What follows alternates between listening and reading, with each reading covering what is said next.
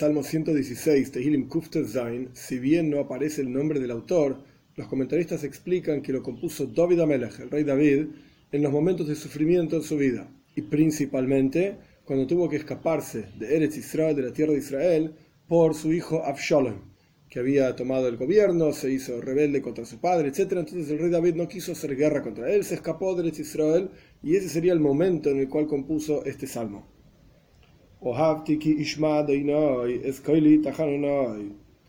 Amé, porque escuchó Dios mi voz de mi súplica. Explican los comentaristas, ¿qué significa amé?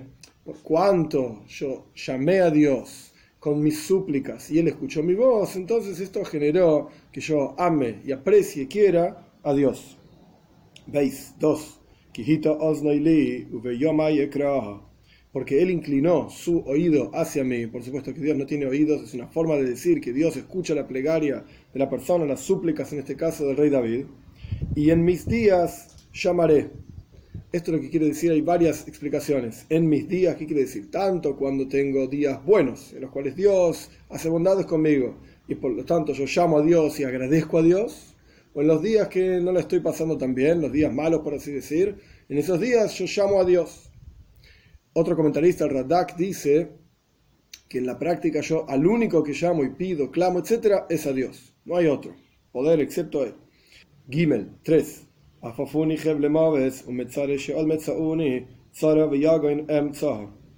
Me rodean sufrimientos, temblores de muerte y aflicciones de la tumba me encuentran. Opresiones, aflicción encontraré en esos casos, Dalet 4, y en el nombre de Dios llamaré, por favor, Dios, salva mi alma. En todos los casos de sufrimiento que vimos en el versículo 3, persecuciones cerca de la muerte, etc., en el nombre de Dios llamaré. Hey, 5. ¿Por qué voy a llamar en el nombre de Dios? Por cuanto Hanun misericordioso, Dios, justo y nuestro Señor tiene compasión. Por eso llamo y clamo en el nombre de Él. Vov 6.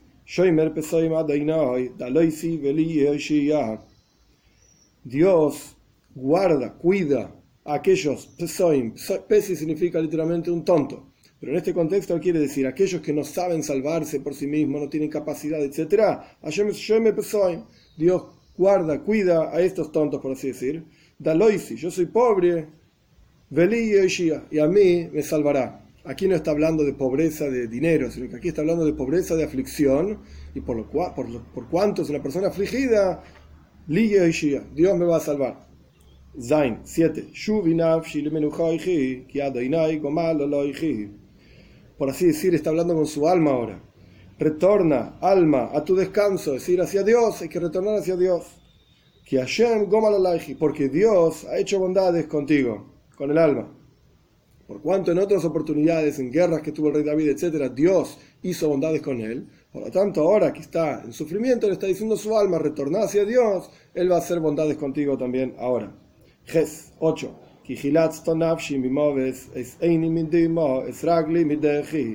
porque has salvado a mi alma de la muerte, a mis ojos de las lágrimas y a mis piernas de ser desplazadas, de caer.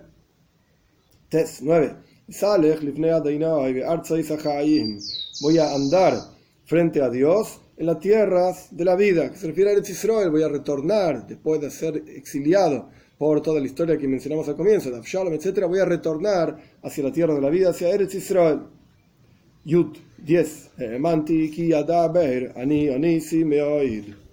Tuve fe porque hablaré, como vamos a ver en el versículo más adelante, qué es lo que va a decir. Y hay quienes dicen que en realidad hablaré es habló, en pasado, el versículo pasado le habló a su alma, que va a estar bien, que va a retornar a la tranquilidad, etc. Entonces tuvo fe. Cuando habló estas palabras, las dijo con fe. Ani onisime oid. Yo sufrí muchísimo, está muy afligido entonces, según la explicación que dice que este versículo de Adaber, en el futuro, el siguiente versículo dice lo siguiente. ¿Qué es lo que habló? Yud Aleph, 11. Yo dije en mi apuro, todas las personas son falsos. ¿Qué quiere decir que son falsos? Dijeron las personas que estaban con Absalom que él, David Amelech, no sería rey. Y yo dije, mientras me estaba escapando rápidamente, son falsas las palabras que dicen.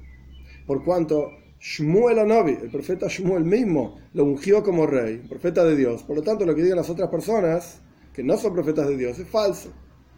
Yud Beis, 12. ¿Qué voy a responder, dar, retornar hacia Dios por todas las bondades que Él hizo conmigo? Yud Gimel, 13. La palabra kois se puede traducir de diferentes maneras. Puede ser una porción, Hashem menas kois, y Dios es mi porción, o puede ser una copa. Entonces, una porción o una copa de salvación voy a elevar porque Dios me va a salvar a mí, etc. O porque está diciendo voy a ofrendar a Dios una copa de salvación. Y en el nombre de Dios llamaré. ¿Qué significa esta copa de salvación y qué significa llamar en el nombre de Dios? Yudalet 14. Mis promesas, cuando estaba escapándose, hizo promesas que iba a hacer esta ofrenda y aquella ofrenda. Esa es justamente la copa y porción de salvación que va a ofrendar a Dios. Por lo tanto, mis promesas a Dios voy a cumplir frente, na, por favor, a todo el pueblo. Es decir, por favor aquí no quiere decir que está pidiendo algo, sino que es una súplica, es una, expresión de súplica. Entonces, voy a hacer mis promesas que yo prometí, aquellas ofrendas que yo prometí que iba a hacer, frente a todo su pueblo, para que todos vean lo agradecido que es el rey David. Tesvav 15. Es difícil, es pesado en los ojos de Dios la muerte de sus piadosos. Y David Amelech, él se consideraba a sí mismo un piadoso de Dios. Tetzain 16.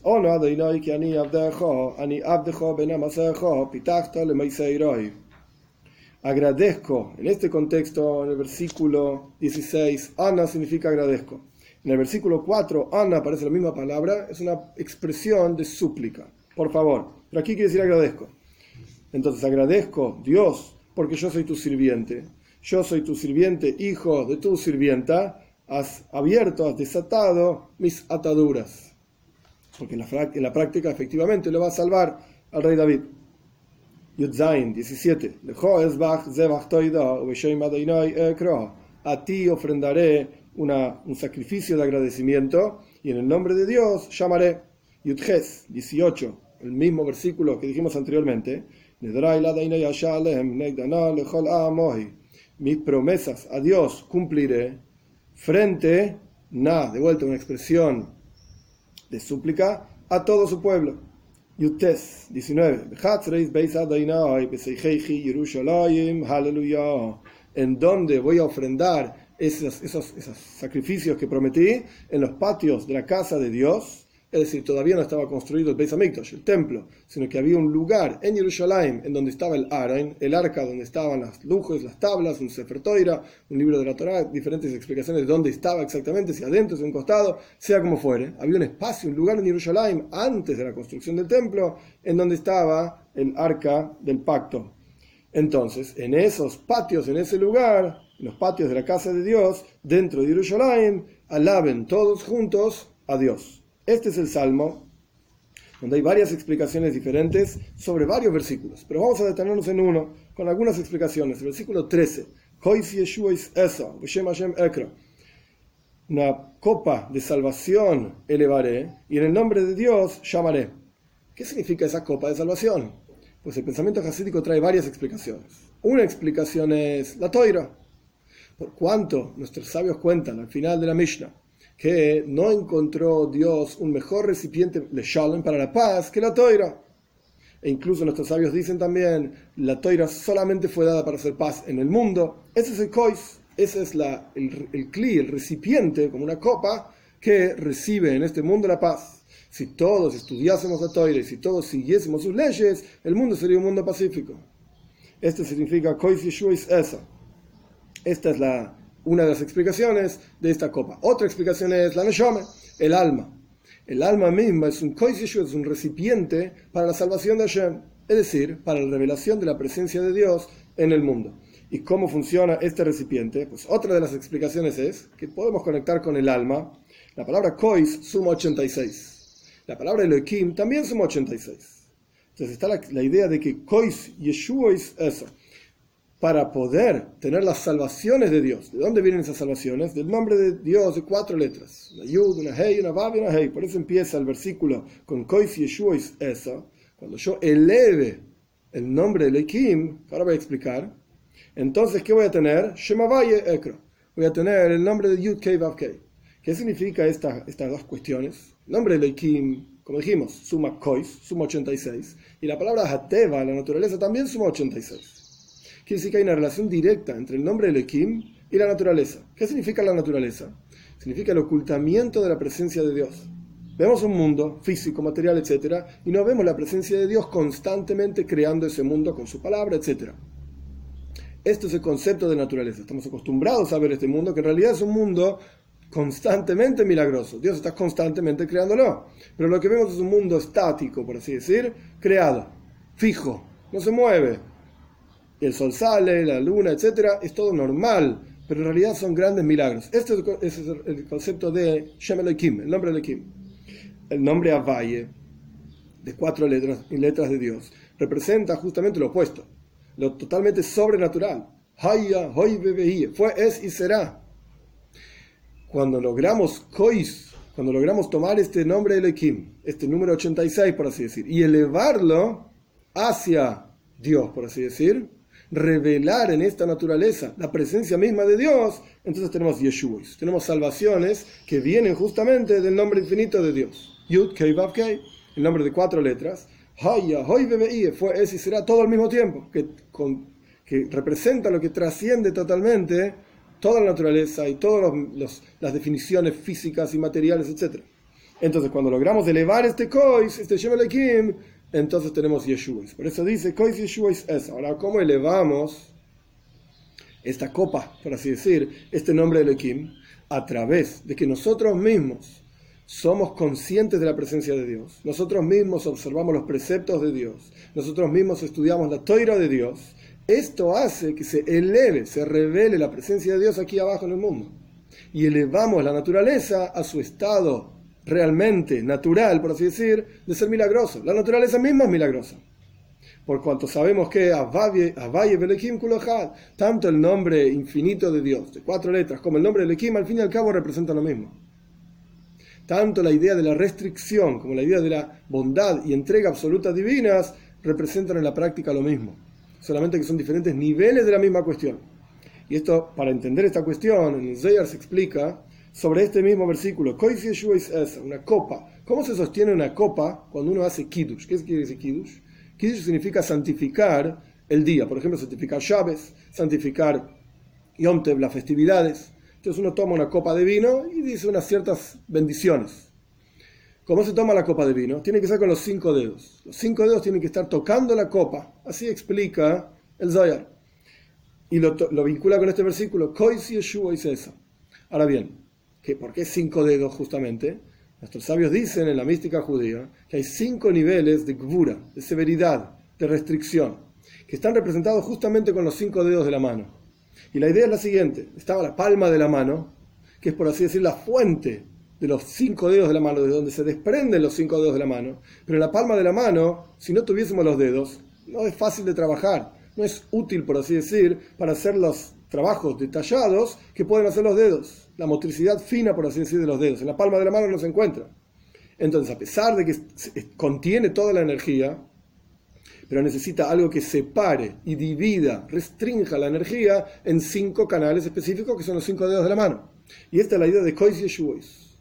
Esta es la idea del Shem Elohim, el nombre de Dios que restringe, que oculta, etc. En la práctica no es más que una proyección detallada de Yeshua, de las salvaciones de Dios, del nombre mismo de Yud Kei Vav de cuatro letras de Dios, y esto de vuelta está representado en la mano. La palma de la mano representa aquella energía divina trascendental, pero no está detallada y no es absorbible por el mundo, no es utilizable por el mundo. Y los cinco dedos de la mano representan estos cinco niveles de gvura, de severidad, que reparten la energía de manera tal que podamos utilizar la mano, de manera tal que el mundo pueda soportarlo. Entonces, hoy en día, que estamos en Gols, en exilio, ¿qué es lo que tenemos? El Shem Pero nuestro trabajo, la naturaleza, la restricción, etc. Pero nuestro trabajo, ¿cuál es? Elevar ese Shem Elohim, como, como si dijésemos, reconectar cada uno de esos dedos, que es la energía detallada, con la fuente, con la palma de la mano, por así decir, pero de manera tal que esa energía trascendental no nos anule,